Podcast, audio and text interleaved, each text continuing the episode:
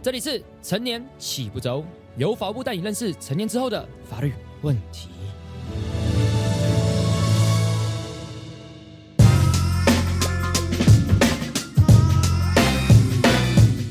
说性这件事情，如果他孩子足够到这个呃可以了解性这个事情的这个年纪的时候，他很大前提就是说这个事情是要负责任的，然后你不能够呃伤害自己，不能伤害对方。从这个大前提之下，可能每个家庭要去转化啦，转化他们可以跟小孩讨论的方式。但是我觉得有一个放诸四海皆准的标准，就是绝对不可以完全不讨论这件事情。Hello，大家好，欢迎收听法克电台，我是今天的主持人洛伊。那听到洛伊的声音，就知道这是一系列法务民法成年克制 p a c k a g e 系列节目，由法务部和洛伊来一起带大家认识成年之后的法律问题。那大家在前面四集其实听到很多关于民法下修十八岁之后的一些法律的问题，但其实我们蛮多的观点，哎，是从这个刚满十八岁或者二十岁年轻人角度来看这些民法成年之后的一些议题。但是关于一些父母的观点、亲子的观点，哎，这个地方我们可能需要今天的特别来宾来帮大家去做一些补足。我们欢迎今天特别来宾是亲子天下媒体中心副总编辑苏戴伦，戴伦你好。呃，主持人您好，还有各位法客的听众朋友，大家好，我是戴伦。好，那戴伦是这个亲子天下媒体中心的副总编辑嘛，对不对？那想先问一下，就是所以平常的工作是在做什么事情？哦，好，诶，我们亲子天下其实很明显就是主要的呃对对象 TA 就是呃家长跟关心教育的一些工作者。那我是个人是在那个媒体中心负责，所以我们有亲子天下杂志跟亲子天下网站上面的呃一些数位内容的报道。那这个部分是我们我们这个单位来负责总筹。那我自己本身呢是呃就是新闻系毕业，然后呃之后呢也有去呃出国有念了性别方面的一些知识跟学位。那后来回来以后就一直投入新闻产业，就是都在新闻媒体业工作，然后一直直到现在。因为是新闻背景的关系，是那为什么选择去关注亲子这个角度？好，那当然就是因为呃结婚有小孩了嘛，就会对这一个领域的题目会比较关注。因为呃我们当年那时候在那个呃早期在当媒体记者的时候，其实工作都还蛮辛苦的，就是都会到半夜十一二点啊，然后下班然后跑 daily 的新闻，压力还蛮大的。那自己有了小孩之后，其实就更关注呃就是在呃就是怎么带孩子这一块，然后还有一些其实就家长也会需要很多的资讯，所以我觉得后来能够到亲子天下工作，就是是一个可以很符合个人的兴趣跟专长，还有呃自己的领域的一个一个工作单位，所以还蛮开心的，然后也很高兴能够跟很多父母亲啊、跟教育工作者一起沟通。嗯，好，那今天大人可能就要从这个父母的观点，好，我跟大家。谈这个 成年的议题，对，不然因为前面的这些年轻人都会觉得，哦成年之后这些东西本来就 OK 啊，对不对？哎，会不会今天大人给我们一些不一样的反思哈？嗯好，那我想先随便先问大人一些关于民法之后成年的一些法律上的一些小测验啦。是哦，那想问一下大人知不知道，就是几岁之后可以结婚？呃，我记得是十八岁吧，是不是？然后呃，就是旧的法律好像女还有分男生跟女生不一样，是吗？对对对，那女生好像十六岁，然后嗯男生十八岁，但是、嗯呃，民法统一十八岁之后，我记得那个是拉齐的，对是是这样吗？对对对对不起，我是法律小白。回答了，完全正 确完全正确。所以你对民法就是在这个身份上的关系的这个年龄，其实你是非常非常的熟悉的。你的回答也是完全正确的。好，那只要跟大家讲说，就是因为民法调降这个年龄之后，身份关系它是一个变化一个非常重点嘛。对，就像刚刚嗯讲，就是呃，大人所讲的，就是男生跟女生都成就是整齐划一变成十八岁这样子。那那所以，但有一个另外很重要的事情是，就是像父母他对未成年子女他也有一些侵权，所以民法下修成年年龄之后，那父母对子女行使侵权的时间可能也会有点不太一样。像过去可能是到嗯二十岁，现在可能到十八岁。好，哦那在这个状况，想要去从这个东西来切入，是说，那就你的观点是说，当下当代社会，嗯你觉得父母跟青少年之间的亲子关系，嗯好比说他们可能对于情感，会对一些亲密关系的看法，跟过去你觉得会有没有什么样不一样的地方？是我我自己的观察是这样啊，就是说，先不要论呃，就是这个法律的年龄有没有下修这一件事情哦。那呃，其实在，呃家庭里面，其实我觉得长久以来，在华人的家庭其实是很避讳谈这个事情的，比嗯如说呃情感教育也好，性教育也好，大家应该印象都很深刻那个林奕涵的事件嘛。然后那那个有一句话非常的震撼，就是说我们家呃不需要性教育，或者说我们家什么教育都有，就是就是没有性教育这件事情。那那那这个这个其实是蛮震撼的，但呃，我我我必须讲说，其实呃，在在这几年啦，我们有看到，呃，可能也是林奕涵事件啊，也有还有社会上更多更多的讨论。其实我们去年也做了一个值得大家关注的熟人性侵的一个呃数位的专辑。我觉得开始家庭里面有越来越重视，就是怎么样子呃从小去跟小孩子谈性教育或是情感教育这个部分。对，然后所以这个是跟我们我们自己那个年代，就是我不晓得，因为洛伊可能很年轻，也许爸妈很开明，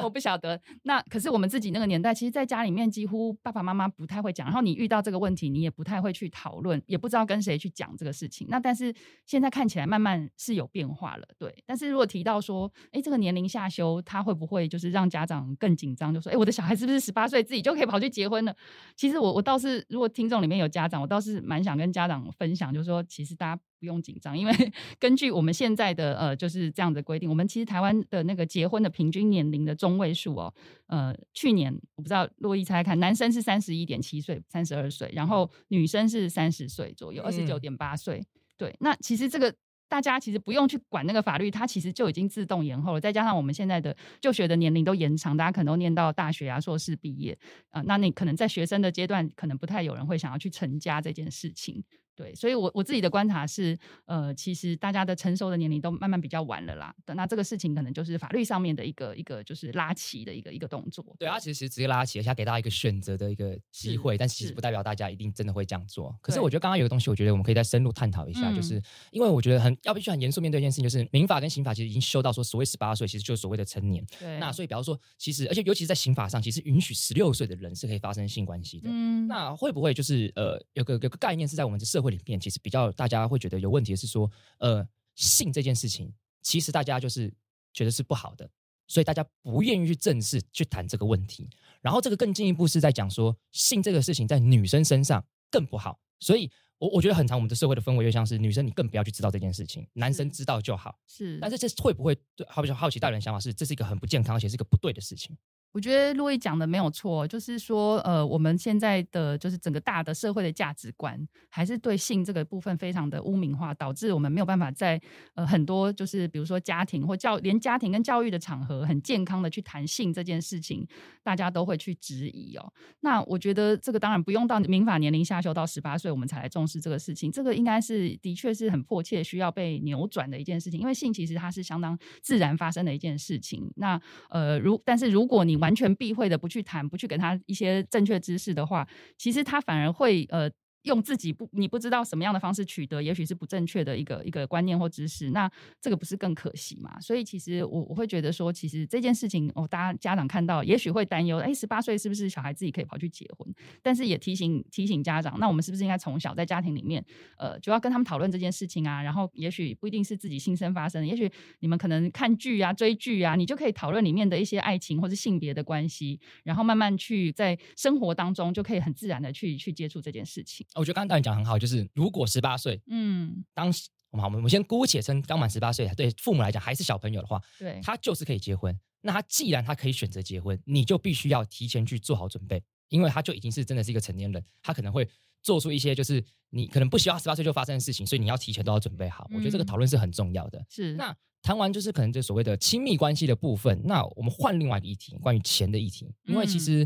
在这个前面几集的来宾，其实我们都有讨论到一件事情，是因为民法今天他下修十八岁之后，其实就等同于刚上大学的这个大学新鲜人，他可以去开户，他可以去办信用卡。他可以去办证券户，也意味着他开始可以去玩所谓的金钱的游戏。那想要问的事情是说，因为其实大人是有小小朋友的嘛，对不对？对。那你在跟未成年子女相处过程当中，有没有一些争执？然后在你想象，因为你的孩子应该还没有读大学嘛，就是如果他未来要去读大学的话，你会怎么去跟他讨论他的零用钱跟生活开销？是是，哎，我觉得这个也是蛮重要。我的小孩还是大概国中阶段，然后前一阵子我才跟他陪他去银行开户。那因为他当然就未成年，我们就是呃，就是法定法定代理人要一起去开。那真的是手续上面都要双方同意啊，什么这些。那所以其实这个事情就提醒家长说，哎，到十八岁，其实呃，你的孩子可能就是他是可以独立去做这个事情了。那我我自己的呃经验啊，其实我们没有发生太多那个就是在金钱沟通上的一些一些 issue 啦。可能因为这个年龄阶段。段的孩子，他基本上都还是住在家里，然后什么通勤、吃饭的费用可能都还是家庭里在付。但是我觉得可以沟通的一件事情，也是我们蛮忽略的那个呃理财观念的教育这个部分。嗯，他其实也是应该要从很小时候，你就要让他去有这个习惯，或是有这个概念去做这件事情啊。呃，比如说像其实很多家长就会问说，什么时候开开始该给零用钱，然后要怎么给？就是我们自己采访或者是吸收到的资讯，都是希望说他只要他有管理能力的，你可以开始少量的给，而且他就让他去去学会什么是需要，什么是想要。那他从小如果是这样子的一个过程，他其实到长大他自己可能会就会呃就会比较知道说这个钱啊要什么样用途，用在什么地方，不会说一一到哎十八岁自己跑去开户，然后爸妈也不知道，然后他可能又去投资了一些哎什么期货啊、股票这样子，连爸妈都不晓得的这些呃这些部分哦。那所以这个这个部分我觉得是还蛮可以讨论。然后还有刚才我们呃在录音前我跟洛伊聊说，我看过一个很有趣、很有意思，而且我觉得还蛮有意义的一个。就是国外的儿少节目，它其实它叫做《少年老板》，它应该是一个澳洲的节目，然后。英文名称叫做 Teenage Boss，这样。那他那个一节目，我为什么觉得它很有意思？就是它其实就设计说，呃，每每个家庭里面啊，可能一家一家人有有爸爸妈妈，然后有兄弟姐妹，那他都会挑选一个青，就是里面的一个青少年。那这个这个孩子他可能都会有一个自己的想要，比如说他想要买一双很贵的球鞋，或者他想要呃去呃外地城市看一场非常贵的演唱会。可是这个是他平常的零用钱里面没有办法攒到的。那他他要怎么样子？就说那这个节目就说就设计一个目标任务。就说好，那你就掌管你们家呃的所有的开销，一个月你要去管管控，就是哎爸爸妈妈的这个支出，然后哥哥姐姐的支出，以及你自己的，那或者说你自己也可以去有一些小打工赚钱有收入等等，就让他做这个大掌柜，家里的大掌柜一个月，然后去记账，然后到最后看那个箱子里面剩下多少钱，有没有办法达到你这个目标去买。那那个节目很有趣，当然过程中你就会看到很多他可能会跟家人发生冲突，就是那个哥哥姐姐就说你凭什么管我？我这个这个平常就是要做要这个要要。这样子啊，然后你为什么管我？然后，但是过程中他也会去，他也去买菜，就是他们家里面可能平常都是爸爸妈妈去买菜，可是当他呃有了预算之后，他就会分配说，那我每一次每个礼拜我要帮家里买菜的钱，我要控制在多少钱里面。所以他就是从这个过程当中，他就去练习。有些小孩可能最后真的是一毛不剩，可是有些真的是剩很多，他可以达到他的任务目标。我就觉得说这个。给我们很多启发啦，就是这些事情，如果我们在呃，就是孩子他十八岁以前，他有这样子的一个机会去练习的话，其实就不用太担心到底这个是二十岁还是十八岁会发生的事情。哎，这真的说太好了，对我觉得提前练习，其实十八跟二十这个界限其实就没有这么重要，甚甚甚至他可能十六岁他就更懂这些事情。我也可以分享一下，因为我大学的时候，其实爸爸妈妈是有给我副卡的，那副卡坦白讲就是。你你你怎么刷都是爸爸会付钱，是，所以所以就是，但但是其实那时候我我也跟观众分享，就是我那时候是严格控制自己，就是我刷这个卡是只能刷买书的，嗯，对，就是其他事情就尽量不要碰，偶尔为之可以啦，可能偶尔吃一个比较好一点东西，就刷爸爸的卡，应该不会介意。但是我原则上就是尽量都是控制在买书，想他们应该是比较不会介意这样子。是是，我觉得这也是提供观众一个可以去呃，如果我们观众有些个高中生的话，你可以去想一下。对，不过我这边也补充一个法律的一个一个知识好了，就是因为。即便就是我们都知道说这个呃，如果已经未来下修到十八岁之后，其实十八岁之后，父母对成年子女其实就已经没有侵权的状态。但是其实根据我们民法一百一十一千一百一十四条规定，其实直系血亲之间他还是有所谓的抚养义务。对，所以其实坦白讲，那个抚养义务的里面的要件是，如果你不能维持生活且无谋生能力的话，其实还是需要去有抚养义务的。所以我我我举个例子，像我那时候刚满十八岁，我上大学，然后我是念东吴法律，嗯，那东吴法律它是私立学校嘛，所以它的学费一定特别的贵，嗯，那坦白讲，我记得那时候一个学期是五万，我我不太可能。就立刻，因为我成年，我就拿出这笔钱。所以其实，在那个状况底下，如果要搭配学费的话，要搭配房租，又要来来台北，再加上平常的这个生活，其实我是真的是所谓的还没有真正的谋生能力的状况。所以其实父母其实坦白讲，他可不可以因为我读大学这个状况，就认定我缺乏谋生能力，所以我要请求抚养这件事情？当然，这其实有点争议，因为一定有人认为说，没有你十八岁了，你都已经成年了，那你可以自己去赚钱了，所以这个应该是没问题的。但也有人会说，不对啊，他那时候就要念大学，他根本没有时间去赚钱，所以他应该是没有谋生能力的。这当然这可能要。个案判断，不过也跟观众补充个小知识，就是抚养义务这件事情，当然他岁数当然可能是一个判准之一，但是更重要的事情是他有没有谋生能力，那才是真正的一个判准这样子。嗯，明白。我想，如果是在一般的家庭，通常不会说让十八岁小孩就没有那么狠啊。但是，但是的确，我我其实我因为我觉得这我就联想到我之前我之前曾经去那个就是类似育幼院当一些服务的志工，然后呃，在我们的社福体系的的确，他们其实十八岁很多都是要要就是真的要去独立生活，嗯，所以他们其实会做很完整，就是为了要让他能够可以很顺利的离开这个机构，然后有一个比较独立谋生能力，他们会做一些就是呃培力，然后让他去培养这个能力。但是当然这个都是理想上，他遇到现实的状况，他当然还是呃不是这么的理想啊。就是说有也有可能很多呃少年十八岁的少年他们会遇到很多的困难，就是像之前报道者有做的那个废墟少年那个 issue，其实就是类似这样的题目。对，但是一般家庭我觉得呃爸爸妈妈真的呃真的要提早，除了提早培养他们的独立能力之外，当然我想应该没有爸妈这么很会立刻断这个 应该通常是不会啦，可能会做一些分配啦，好比说房租是不是一半你出，是等等之类，从这个小的这个也不错，你也就是慢慢练习他要去做自己的那个责任区域、责任管理的部分。我觉得其实讲到这边，突然觉得啊，好想我爸妈完全没有对我这个方面有任何的要求，但好险我也没有乱刷他们的卡。对对对对，好，那呃，刚刚谈完了一个情感教育，谈完了这个钱的部分，我们可能现在要谈一些就是比较呃。我们刚刚在讲结婚，讲的很开心嘛。嗯，那其实我不知道大家可能有没有注意到一件事，就是我们今天结婚要去区公所，然后大家就很很开心那边结婚登记，然后拍照。但是离婚，尤其是当现在我们讲离婚率越来越高，对那的状况，我们要怎么去跟青少年，甚至可能也不一定是青少年问题，就即便他刚成年。他可能也会面临到说，哎，爸爸妈妈要离婚，了怎么办？那要怎么沟通这件事情？嗯，如果说是讲离婚的 issue 啊，我觉得我记得去年呢，就是有一个法官，他可能就是写了一封离婚的判决书，里面最后面有写一个给就是他那个八岁的孩子一封非常感人的信啊。我想大家如果对法律议题很关心的话，应该有有这个印象这个新闻。那重点是我我我觉得那个信里面的 message 提醒了我们很多事情，就是说，其实，在离婚的当下，可能他的当事人是父母亲，因为他为了要取得一些，比如说监护权啊等等，他会去想办法证明他自己多么的适合，然后对方多么的不适合。可是，在这些彼此一直互相去提供证据，然后然后法官要去做这个呃拿捏判定这个过程当中，其实那个情感是受伤的，就是不管是夫妻双方的情感，或者说那个孩子他他必须要去听到这些事情，真的是会。很受伤，所以其实如果呃家庭里面就是夫妻，他真的走到这一步走不下去的话，我觉得就是他是应该要把它分开来，就是说大人处理大人的事情，可是你还是要跟孩子表达，就是说呃其实爸爸妈妈还是很爱你的，然后呃你可以呃拥有的，就是我们并并不会因为我们离婚不住在一起，那就就不爱你。那其实这个是给孩子一个比较大的一个安全感啦。我是觉得，其实，在现代的，尤其大家对这个事情比较开放，可以讨论。以以前可能也觉得哦，离婚是也有一个什么样子的。污名化之类的，那现在其实大家的观念真的都是，你大人的事情就留在大人的层次去处理，小孩的话你要跟他有一个维系一个安安定稳定的关系，而且最重要的是不要在小孩面前说对方的坏话。哦，嗯，大家很常会碰到这个问题，对啊，一直跟小朋友去讲说，你看爸爸怎么样，你看妈妈怎么样，对，我觉得这个是真的要绝对的避免，而且其实有时候他不是夫妻双方的事，有时候是家族的事情，比如说可能某一方父方或母方的家族就会一直去批评对方的不是，可是我觉得这个都不健康，这个对小孩子来讲，你你就是从小孩角度去思考，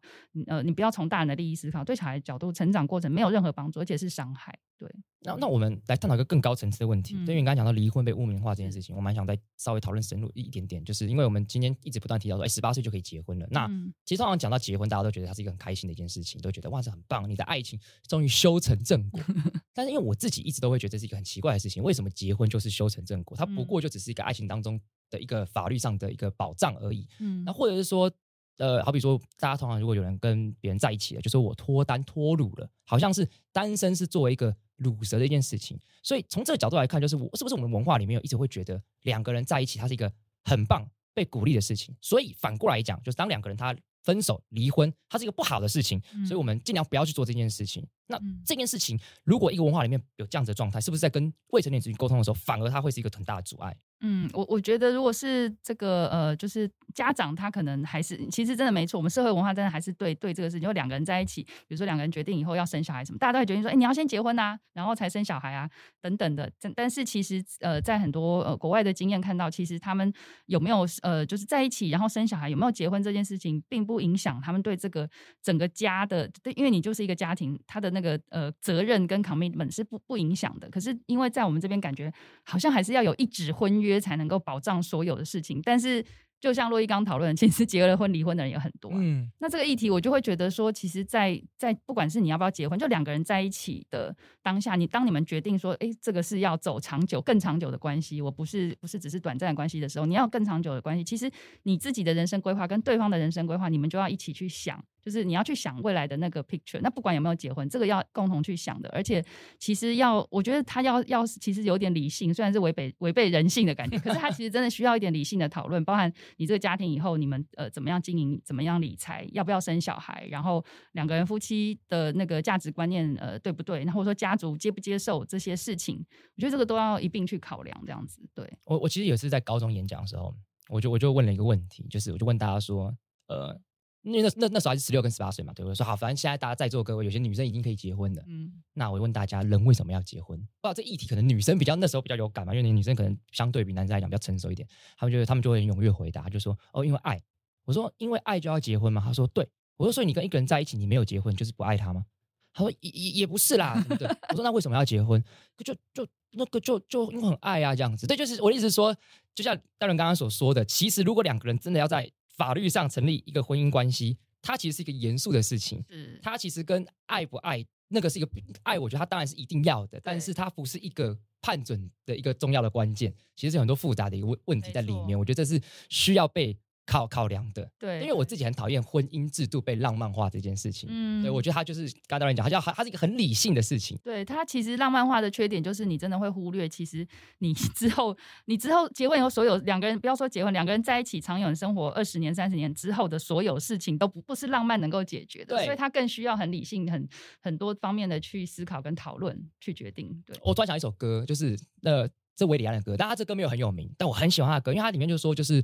呃，就是什么送蛋糕、织围巾什么之类的，他说这是一些就是很很很很很开心的事情。他说那不是爱情，那是那是你愚蠢的烦那个烦恼跟浪漫而已。然后他说冷战争吵，你无理他取闹，他说这就是爱情，嗯像一杯 latte，它糖抽掉，就是看起来好像很甜，但喝下去其实是苦涩的。哇，洛伊太厉害了，这个歌词记得这么清楚，可见真的非常爱这首歌因为我。真的觉得这首歌讲真是太太好了，这样子。是对，我觉得刚好因为我们其实我们的观众有很多是就是高中生，也可以跟大家讲一下这个比较具体的一个东一个这样的嗯东西。不过在这边也帮大家法普一下，就是顺便就问一下戴伦，就是因为明年嘛就下修十八岁了，所以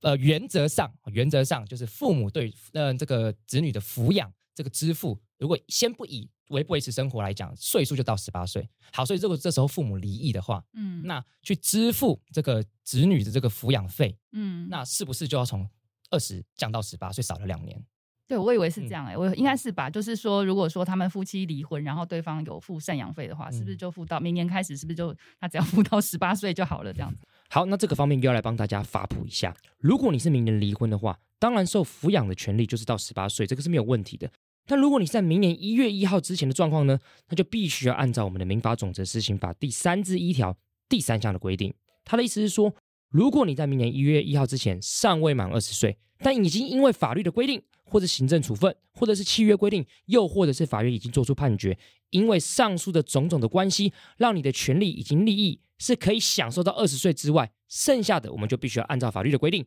是只能到十八岁而已。好，所以要帮大家补充一下这个法律知识啦。那我想延伸问，请问一个问题，因为刚刚洛毅讲到，就是说，其实呃，父母亲抚养子女，他其实不就不只是看年龄，还有一个他有没有独立谋生能力这件事情。所以，万一这个孩子也都还是没有独立谋生能力，是不是这个离婚的一方他还是继续对他还是有持续需要抚养的义务之类的？嗯，呃，因为原则上他们就算是离婚，对。但他其实他们还仍然是所谓的直系血亲的关系，所以我觉得应该还是对他是有适当的这个抚养的义务在的。嗯对，所以这个还是要跟观众讲讲一下，因为关键当然其实是在于那个有没有谋生能力这件事情。是是，是然后婚姻关系的解消，在这个血亲关系上不会就解消了。对嗯，对我，爸爸妈妈，假设我爸爸妈妈离婚，他还是我爸爸，他还是我妈妈，所以即便我可能交给妈妈抚养，那另外一方其实对我还是有适当抚养义务，所以还是要跟大家就稍微补充一下这样子。嗯好，那最后最后就是呃，我们就是刚刚是讲，当然是讲到所谓的性方面的事情、钱方面的事情，还有离婚方面的事情，就是也想要问一下是。